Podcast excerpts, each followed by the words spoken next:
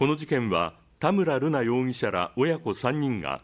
すすきののホテルで62歳の男性会社員の首を切断し頭部を持ち去ったとして死体損壊などの疑いで逮捕されたものです。捜査関係者によりますと遺体の切断面などからノコギリなど複数の刃物を使って首を切断したとみられることが新たに分かりました。瑠奈容疑者と修容疑者は市内の量販店で事前に刃物などを購入していたことが分かっています。警察は明日にも親子3人を殺人の疑いで再逮捕する方針です。